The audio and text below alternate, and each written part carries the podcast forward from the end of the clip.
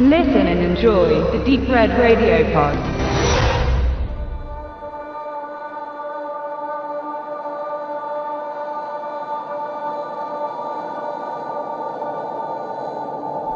Jo Nesbø gehört zu den erfolgreichsten Belletristikautoren in Norwegen, Europa und der Welt. Ein Exportschlager der skandinavischen Länder sind seine Kriminalromane, düster verstrickt mit starken, gern introvertierten Ermittlern.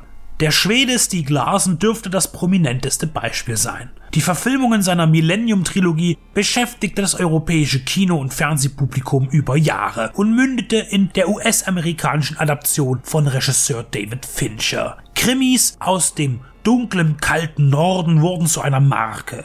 Alle drei Teile der unter anderem vom ZDF mitproduzierten filmischen Erstumsetzung mit Michael Nyqvist und Numi Rapaz wurden vom Schweden Daniel Alfredsson inszeniert. Sein Bruder Thomas Alfredsson, der mit dem Vampirdrama So finster die Nacht einen Achtungserfolg landete und mit Dame König Ass Spion Gary Oldman zu seiner ersten Oscar-Nominierung führte, gestaltete nun Joe Nesbers Krimi Schneemann für die Leinwand. Aus den bisher elf Geschichten um den Polizisten Harry Hole pickte man aus der Mitte eine heraus. Eigentlich wollte Martin Scorsese Regie führen, aber letztlich fungierte er hier nur noch als Executive Producer. Harry ist der Prototyp eines heruntergekommenen Cops, er trägt seines Standes nicht gemäße Kleidung und säuft sich bis ins Koma. Er wacht nicht selten in verschneiten Parks oder pennt sich im Rinnstein den Rausch aus. Er zählte einst zu den wichtigsten Ermittlern des Landes. Man behandelt seine Fälle sogar an der Akademie, bei der Ausbildung zum Kommissar. In seinem Suff scheint er gelangweilt zu sein, da in Oslo so wenig lebensraubende Verbrechen geschehen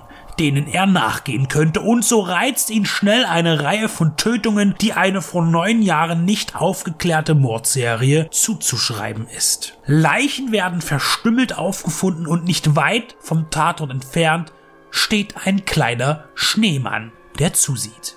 Mit einer opulenten Landschaft der nur kurz Bühne gewährt wird, schlägt Schneemann den richtigen Haken, lässt hoffen und bestätigt am Ende auch, dass er visuell dem Handlungsort alle Ehre macht. Grau und weiß ist die Welt von Harry und rot immer dann, wenn das Blut zum Vorschein kommt. Wie man es von Thomas Alfredson kennt, wird langsam und ruhig erzählt. Man kann aber sagen, dass er im Vergleich zu Dame König Ass Spion ordentlich an Fahrt aufgenommen hat. Michael Fassbender spielt Harry und seine hagere Statur ist passend für den abgeranzten Bullen mit dem Hang zur legalen Droge. Die Sucht steht dabei gar nicht so im Vordergrund, obgleich er deren Auswirkungen gut wiedergeben kann. Wie seine Performance in Shame es bereits bewies.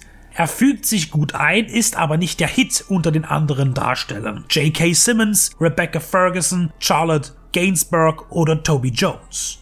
Es ist Well Kilmer, der den Mann verkörpert, der vor Harry an dem Fall arbeitete, Jahre zuvor. Seine Zeitebene spielt eine kleinere Rolle, aber die Darstellung Kilmers, des ebenfalls nicht sehr konventionellen Staatsbediensteten, nährt sich auch an seinem vom Mundhöhlenkrebs deformierten, verquollenen Gesicht. Man erkennt Well Kilmer zuerst gar nicht, bemerkt aber schnell eine Ähnlichkeit und findet letztlich die Bestätigung aber nicht die optischen Hinterlassenschaften seiner schweren Krankheit machen das Bild des Zerstörten attraktiv, sondern das dazugehörige Spiel, das nicht übertreibt, sondern leise untertunnelt. Eine große Szene mit ihm ist, als er auf einer Bürogeburtstagsfeier angewidert aus dem Fenster steigt. Vielleicht der beste spielerische Moment im ganzen Film.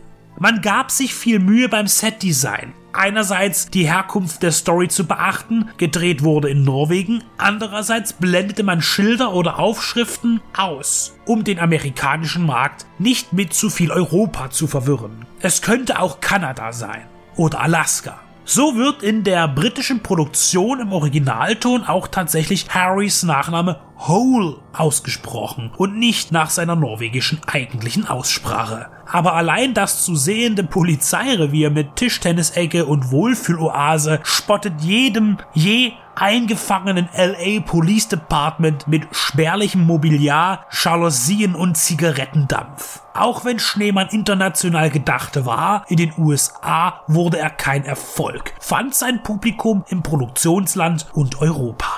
Schneemann ist mit seinem Winterdunst und dem Nebel in verschneiter Natur für das Auge ein schmeichelnder Thriller. Inhaltlich entwickelt sich alles mit angenehm steigender Spannung, immer mal unterbrochen von den brutalen Ausuferungen des Mörders, dessen Taten man kurz aber effektiv zu sehen bekommt. Und auch wenn die Auflösung allzu gewöhnlich wirkt und keine Verwunderung auslöst, so reizt die sich entwickelnde und auf einem guten Niveau bleibende fröstelnde Atmosphäre, die eindrucksvolle Farbarmut und das Ensemble, das sich der Stimmung anpasst.